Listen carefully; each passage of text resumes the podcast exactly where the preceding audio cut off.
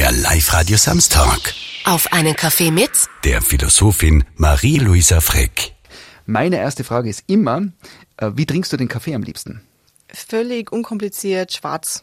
Schwarz und Mit Kardamom, wenn es geht. so viel zum äh, völlig unkompliziert.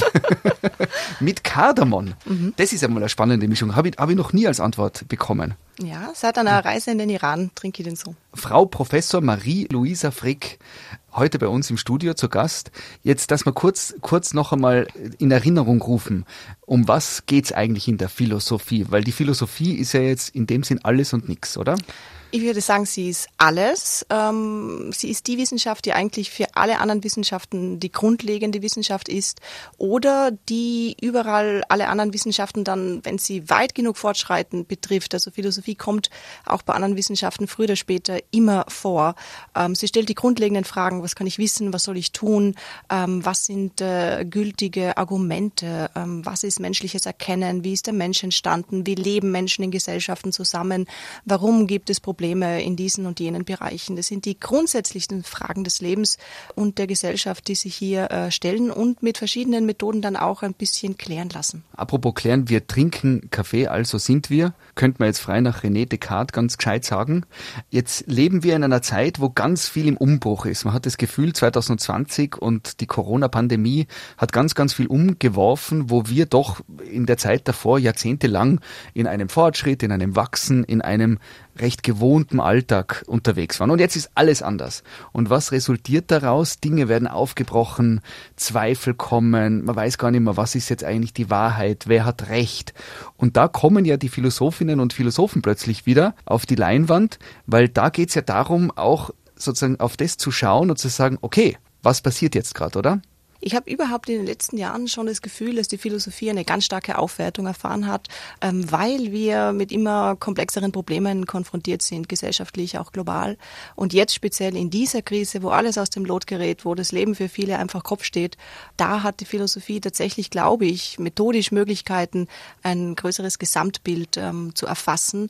Ich bin aber auch ein bisschen vorsichtig, ähm, was einzelne Philosophen betrifft, die sehr schnell sehr große Diagnosen wagen, ja, die sehr schnell sagen, ich erkläre jetzt, was passiert, was kommt und wie wir da hinkommen und was dann überhaupt die tolle neue Zukunft bringt nach dieser Krise.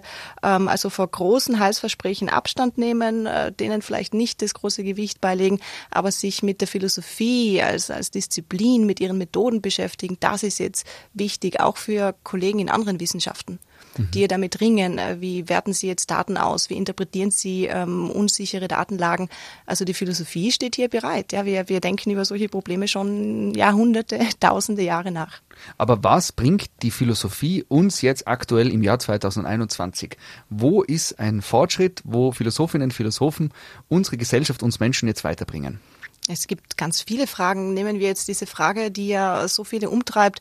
Wie ähm, setzen wir zusammen diese widersprüchlichen Zielsetzungen zwischen ähm, Erhaltung von unseren Freiheiten und dem äh, Gesundheitsschutz oder überhaupt dem Schutz der Gesellschaft vor ähm, Kollaps? Wie gehen wir mit diesen ganzen verschiedenen Zielen um? Wie verfolgen wir die? Wie werten wir auch bestimmte Ziele? Wie, wie schätzen wir sie ein? Was ist wichtiger? Ähm, die Philosophie kann zumindest hier anbieten, zu klären, was überhaupt am Tisch liegt und mal zu schauen, was ist vielleicht unter den Tisch gefallen in manchen Diskussionen. Also das sind so meine Zugänge. Das heißt, ich, ich, ich kriege ein Bild, zum Beispiel Corona-Pandemie, Gesellschaft ist gespalten, man kann sich nicht mehr gefühlt verlassen auf Aussagen, man weiß nicht, äh, ist die Impfung jetzt gut oder steckt da doch was Größeres dahinter? Es beginnen jetzt leider schon die ersten Ausschreitungen. Man sieht es in Holland ähm, da, da mit Polizei und so weiter. Man hat so ein bisschen das Gefühl, da brodelt was. Und man hat das Gefühl, es sind jetzt ein paar Jahrzehnte auch her, dass zum Beispiel in Europa wirklich schlimme Zustände waren und vielleicht hat man schon wieder genug vergessen, dass man wieder offen ist für neue Grauslichkeiten. Die Philosophie setzt sich rund um solche Dinge auseinander. Natürlich, die politische Philosophie, die Sozialphilosophie fragt, ähm, was, was bringt Menschen überhaupt dazu, in einer Gesellschaft zusammenzuleben, sich gewissen äh, Gesetzen zu unterwerfen, die sie, Demokratieideal, ja selbst äh, machen oder machen lassen durch Menschen, die sie dazu bestimmen und beauftragen. Das sind äh, ganz wichtige philosophische Fragen. Jetzt gibt's im, im Beraterstab rund um den Bundeskanzler, glaube ich, Virologen, äh, Mathematiker, die die nächste Kurve ausrechnen äh, und so weiter und so fort. Gibt's da auch eine Philosophin, einen Philosophen quasi? Wäre mir jetzt nicht bekannt. Ich vermute aber, dass im Hintergrund schon einige Ratgeber ähm, aus dem Bereich der Philosophie vielleicht ab und zu konsultiert werden. Ähm, ich würde mir aber schon auch natürlich wünschen, jetzt nicht nur, weil ich Philosophin bin und weiß, was die Philosophie drauf hat, sondern für ähm, Gesamteuropa wünschen, dass sich die wissenschaftlichen Disziplinen, die ja sehr abgeschottet oft voneinander laborieren, ein bisschen stärker vernetzen. Und das müssen natürlich die Menschen selbst machen, die in der Wissenschaft tätig sind. Das heißt, zu schauen, ähm, was läuft gerade bei anderen, wie kann ich helfen, was kann ich beitragen. Also eine kollaborative ähm, ja, ähm, Ethik der Wissenschaften, das wäre so, so wichtig. Also eine zusammenführende mhm. Arbeit sozusagen. Was wäre jetzt zum Beispiel was, was, äh, was eine philosophische Auseinandersetzung mit dieser Corona-Pandemie zum Beispiel, was wäre da was? Was könnte da beratend zum Beispiel überlegt werden? Man könnte zum Beispiel grundsätzlich überlegen, ähm, wie man mit Menschen kommuniziert. Das ist nicht nur eine Frage jetzt von Kommunikationsexperten oder Psychologen, sondern auch eine ethische Frage. Wie kommuniziert ein Politiker mit Menschen, die ja als Teil der Bevölkerung, äh, die das Staatsvolk ausmachen, souverän sind. Also die eigentlich ihn beauftragen, alles das zu, zu ihren Besten zu gestalten.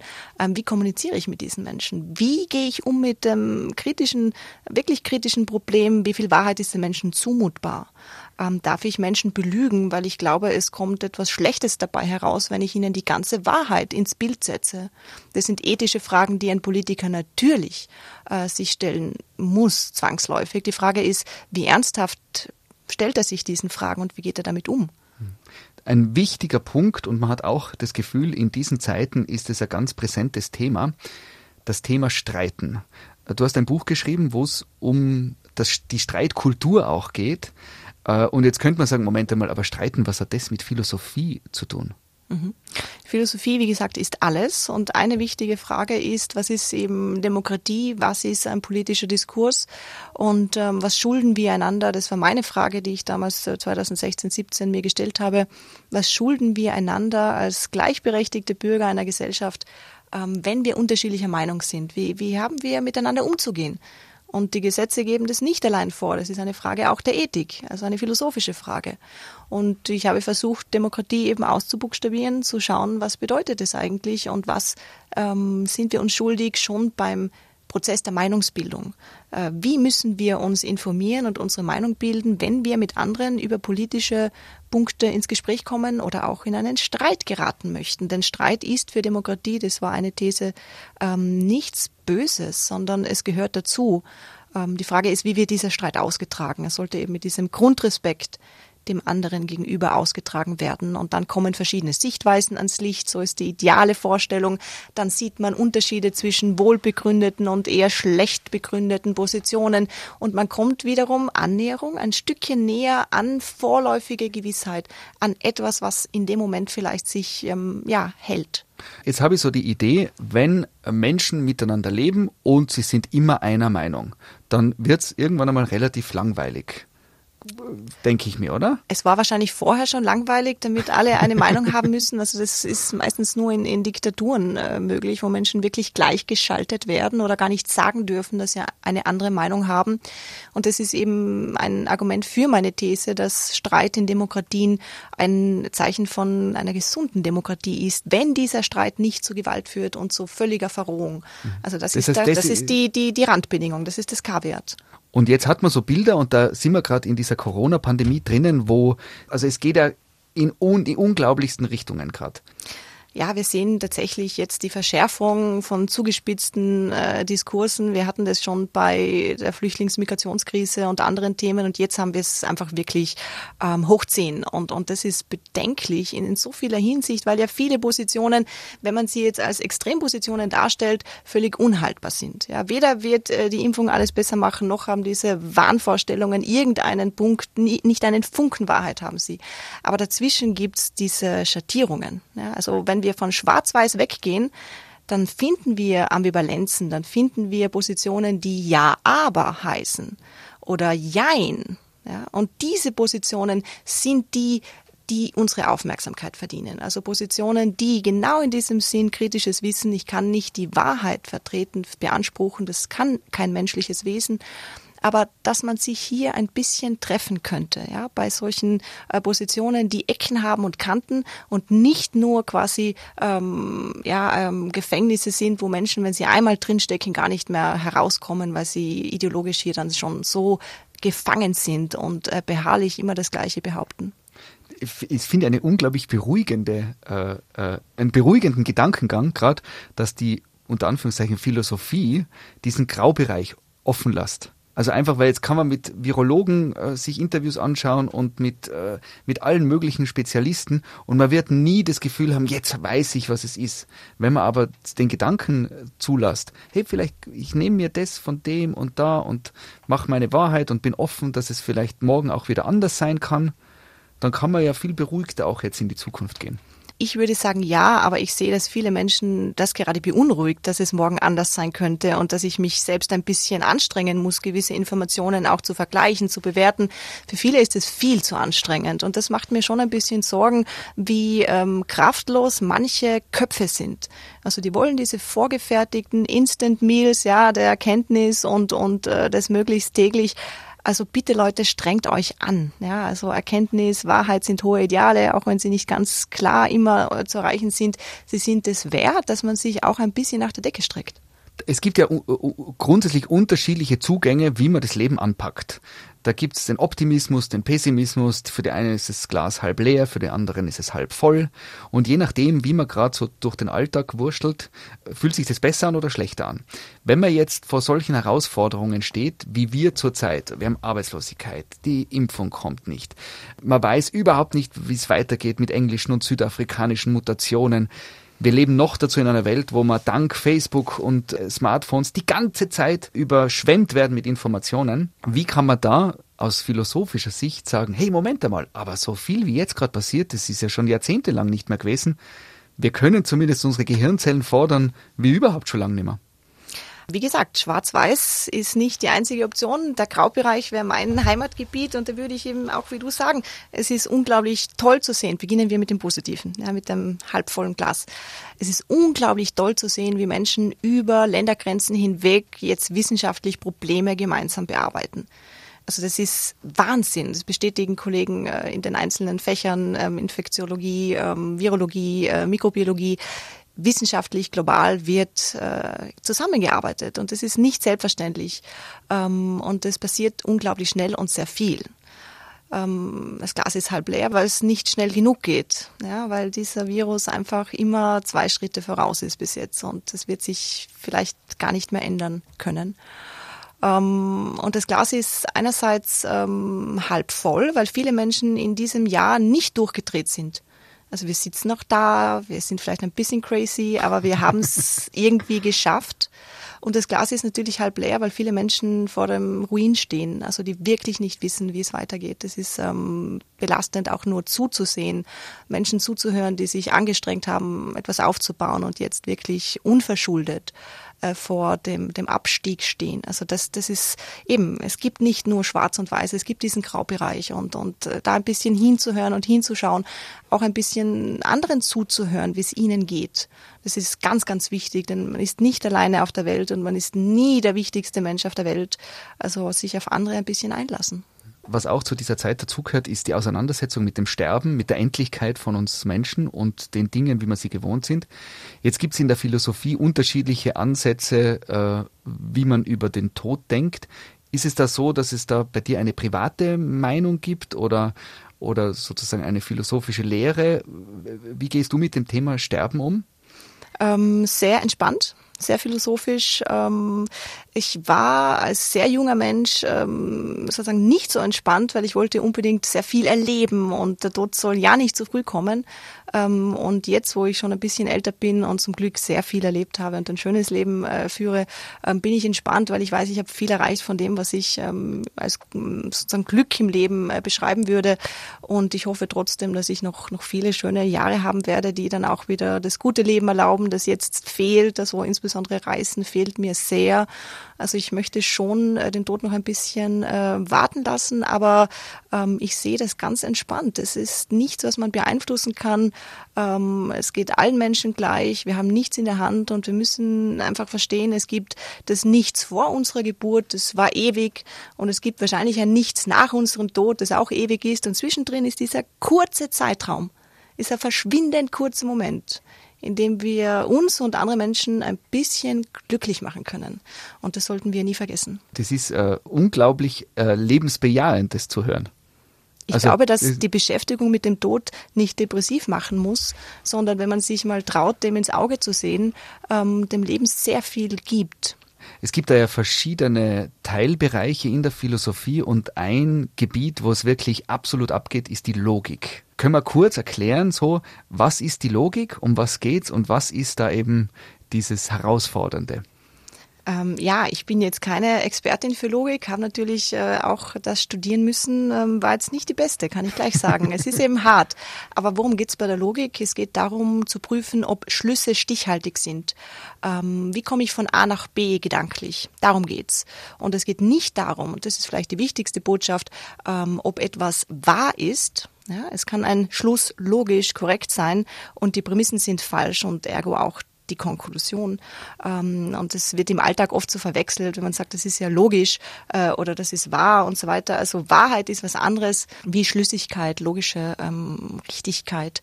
Und ähm, jeder Mensch verwendet logische Schlüsse im Alltag, manchmal besser, manchmal schlechter, meistens unbewusst. Und die Philosophie gibt eben systematisch vor, wie diese Gesetzmäßigkeiten ähm, stattfinden, ähm, wie wir schließen sollten, welche Fehlschlüsse, ist besonders spannend, es gibt, die man vermeiden kann. Etwas, das total intuitiv toll klingt, ähm, aber eigentlich dann äh, logisch falsch ist.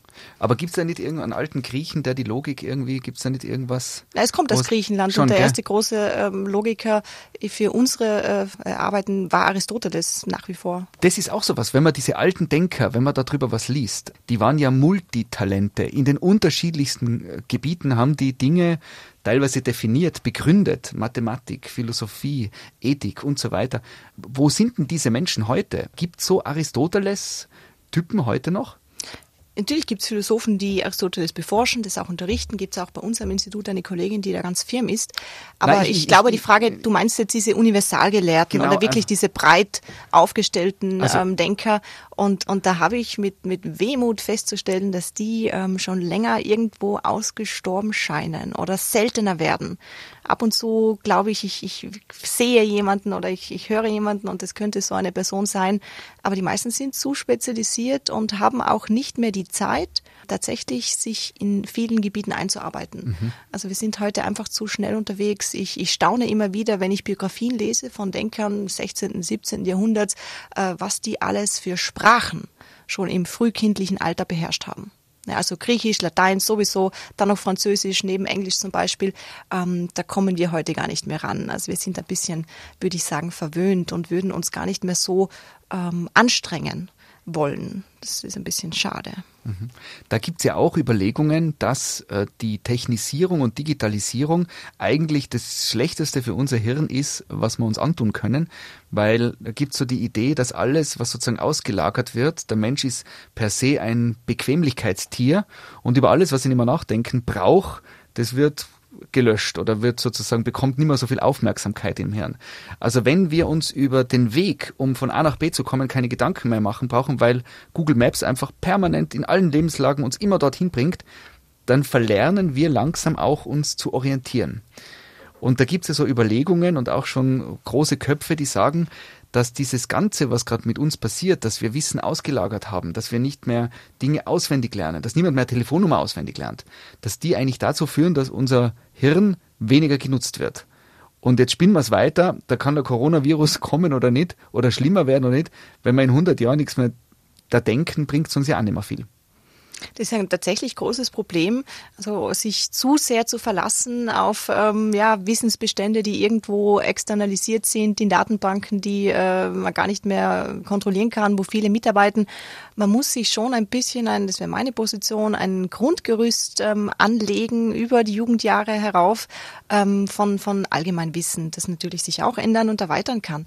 Aber ohne ein gutes Allgemeinwissen sind Menschen tatsächlich orientierungslos und sich mit Google Maps durch eine Stadt zu bewegen, mache ich dauernd, habe ich dauernd gemacht, wo es noch, wo ich noch reisen konnte, ist kein Problem. Ja, das Problem ist dort, wo Menschen, wenn das Internet mal weg wäre, nur für einen Tag, unfähig wären, ähm, sich Dinge selbst ähm, zu erklären, zusammenzureimen. Stellen wir uns einfach mal vor, ein Tag ohne Wikipedia, ein Tag ohne Nachrichten ähm, und das vielleicht dann in Folge was könnten wir machen? Wie viele Bücher haben wir denn zu Hause in der Bibliothek, die uns wirklich dann weiterhelfen könnten? Apropos Bücher, es gibt Bücher, da habe ich auch versucht, einmal reinzuschmökern, da gibt es so Klassiker, da liest man drei Seiten und hat das Gefühl, ohne Wörterbuch allein für die, für die abgefahrenen Fremdwörter verstehe ich überhaupt nichts.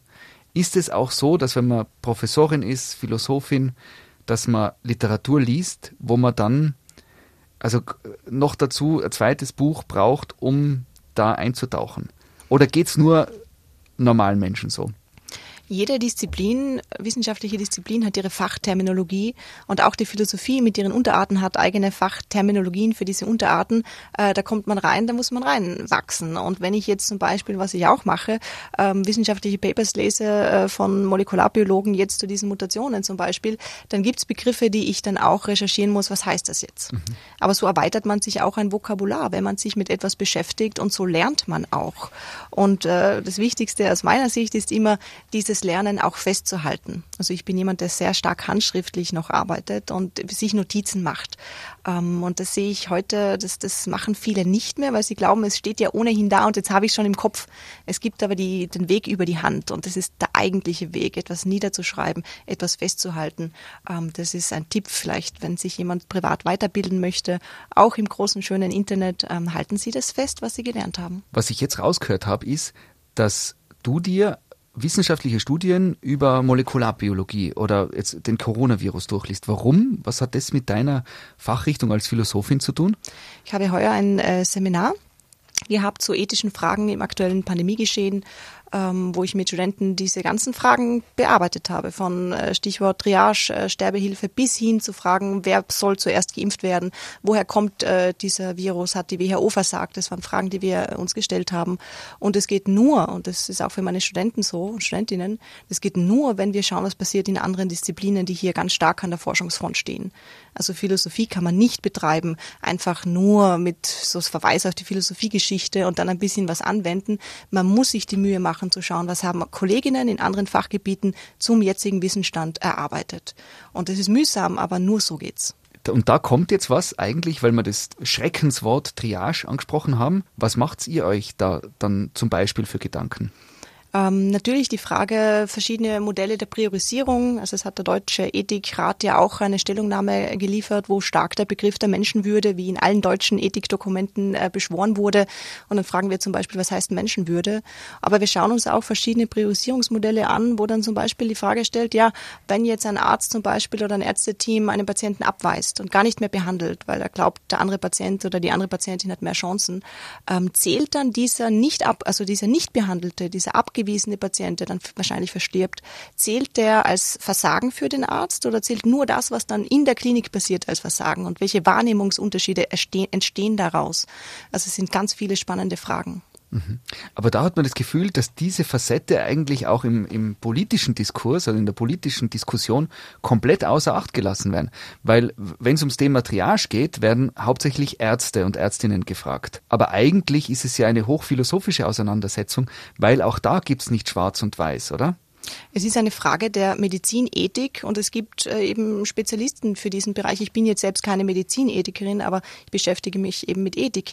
Und ähm, es ist für mich wiederum klar, dass die Politik hier nicht nur die harten Wissenschaften konsultieren muss, die Naturwissenschaften, sondern eben auch die weicheren Wissenschaften, wo es nicht nur Schwarz und Weiß gibt, die äh, Philosophie ganz im Besonderen und vor allem die philosophische Ethik. Was ist Ethik eigentlich noch einmal, quasi von der alten Schule her? Also Ethik ist nicht Moral, das ist einmal das Wichtigste, äh, das Wichtigste überhaupt.